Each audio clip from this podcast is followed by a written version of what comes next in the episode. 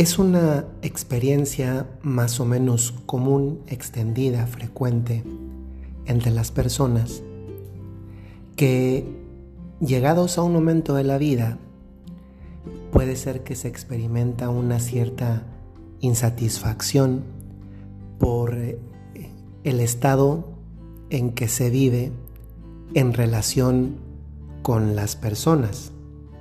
A veces eh, la sintomatología puede ser muy variada, pero, pero puede ser que, que tal vez no me siento muy a gusto con determinadas amistades o que suelo estar peleando mucho, incluso si la pandemia no me lo ha permitido físicamente, eh, pues por los grupos de, de WhatsApp, por ejemplo, o que hay un punto en el que identifico demasiado conflicto con mis hijos o con mi esposo o mi esposa o, con mis padres o, o que en definitiva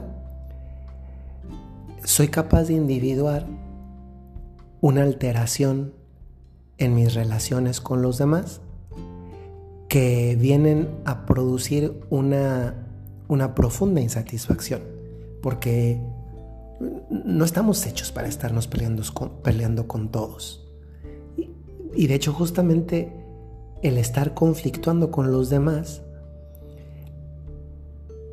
hace que lleguemos a sentir un cierto disgusto por la manera de estar viviendo así, o en otras palabras, pues no estamos conformes con esa manera, con esa manera de vivir. Eso es una experiencia común, una forma de insatisfacción en las relaciones con los demás.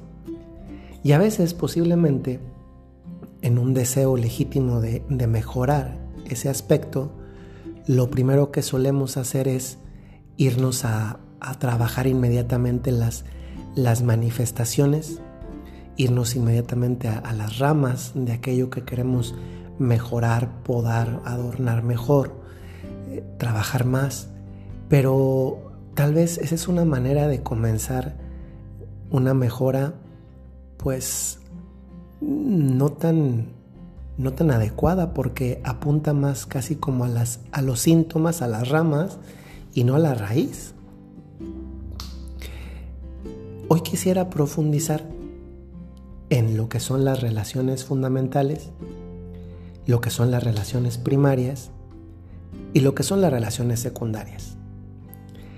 Podemos decir que las relaciones secundarias son todas esas relaciones con las personas que no forman parte del núcleo más íntimo de mi vida cotidiana, a veces incluso consanguínea. Es una generalización porque posiblemente en alguna excepción lo que para una persona podría ser una relación secundaria, pienso por ejemplo a alguien que no no tuvo hijos, no se casó, pero tiene amistades muy fuertes, pues pueden ser sus amigos, ¿no? Sus, relaciones primarias o, sus hermanos, por ejemplo. Pero digamos que estoy hablando para una, una mayoría de personas de la actualidad.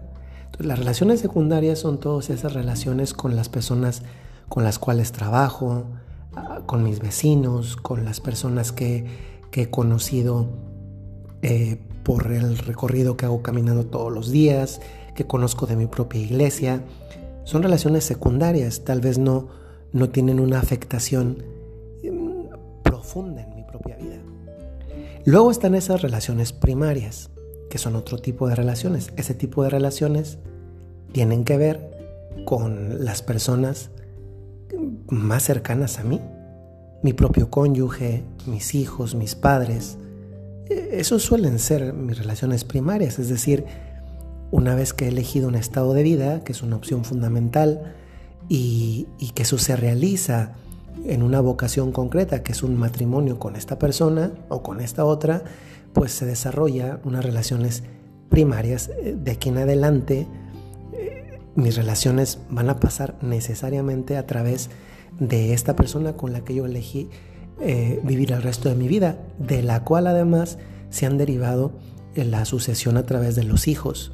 Y necesariamente por tener una propia historia y en consecuencia un propio origen, pues con esos padres con los que me voy a estar relacionando y eventualmente unos hermanos pueden estar en esas relaciones primarias o, según el trato frecuente o no que tengo con ellos, pueden también estar en las relaciones secundarias.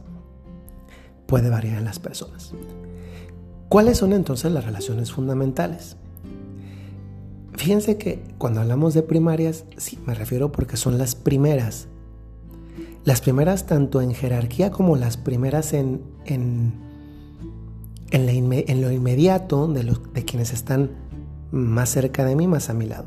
Secundarias es también jerárquicamente, están en un segundo momento, pero también no siempre son las más inmediatas, las más cercanas a mí. Y en cambio fundamental tiene un sentido distinto. Fundamental es esto, fundamentan todo, todos los demás y en este caso las relaciones. Y en este sentido hay dos tipos de relaciones fundamentales. Una es la propia relación con Dios y la otra es la relación con uno mismo. Esas dos relaciones fundamentan las relaciones primarias y las relaciones secundarias. Y estas relaciones fundamentales con Dios y conmigo mismo son, son muy especiales porque de ser dos pasan a, en la práctica a vivirse como uno. ¿En qué sentido? Pues eh, sabemos en la teología católica se ha desarrollado ese concepto de la inhabitación del Espíritu Santo en la persona. Eso significa que cuando una persona está en vida de gracia, Dios mora, el Espíritu Santo mora dentro de esa persona. Eso es lo que se le llama inhabitación. El Espíritu Santo habita dentro de la persona. Y entonces, cuando hay una inhabitación del Espíritu Santo en uno mismo, la relación con Dios pasa a través de mí mismo. Y eso es bellísimo el, lugar de encuentro no sacramental, sino a través de la inhabitación, el lugar de encuentro con Dios soy yo mismo. El lugar donde se desarrollan mis relaciones con Dios soy yo mismo. Y esta relación fundamental es fundante, fundamental, porque de aquí parte el que si yo estoy bien en mis relaciones con Dios, consecuentemente tiene un impacto en las relaciones que yo tengo con uno mismo, en mi fortaleza, en mi paciencia, en mi humildad, en muchas otras virtudes, valores y cualidades. Cuando yo estoy bien en mis relaciones con Dios, eso tiene un impacto en mi relación conmigo mismo, en una relación fundamental, que también es mi relación conmigo mismo, que se deriva de mi relación con Dios, pero luego en mis relaciones con, con los que me rodean, estas relaciones primarias, pero también en mis relaciones eh, secundarias. Y he querido explicar todo eso porque muchas veces experimentamos insatisfacción, desaliento, desazón en las relaciones primarias y en las relaciones secundarias. Ahí, vemos las manifestaciones de lo que es no tener una adecuada o una siempre fuerte, íntima relación con Dios porque no tenemos esa capacidad de paciencia, esa capacidad de, tener una fuerza para sobre, sobrellevar las dificultades. Y esa insatisfacción tiene el origen en esto que acabo de decir, mi relación con Dios, esta relación fundamental que fundamenta todas las demás, no está bien.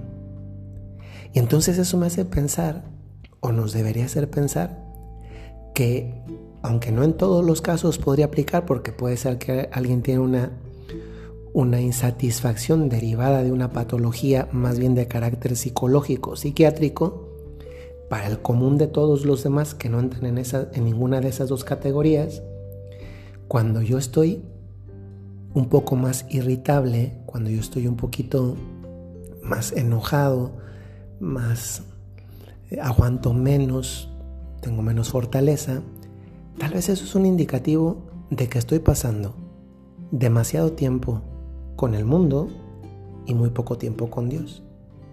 Y eso en definitiva me orilla a preguntarme yo personalmente en un examen de conciencia espontáneo, sincero y natural, ¿cómo está mi relación con Dios en este momento? Porque si yo quiero que también esté bien todo lo demás, lo primero que debería trabajar será mi relación con Dios. Y no, no se trata de buscar volverme un monje o una monja de clausura. Se trata de llevar mi clausura a mi vida, es decir, mi relación con Dios a mis relaciones cotidianas. Y esto es el reto para cada uno de nosotros, porque cada uno siendo tan diferente, vive esto de manera muy distinta.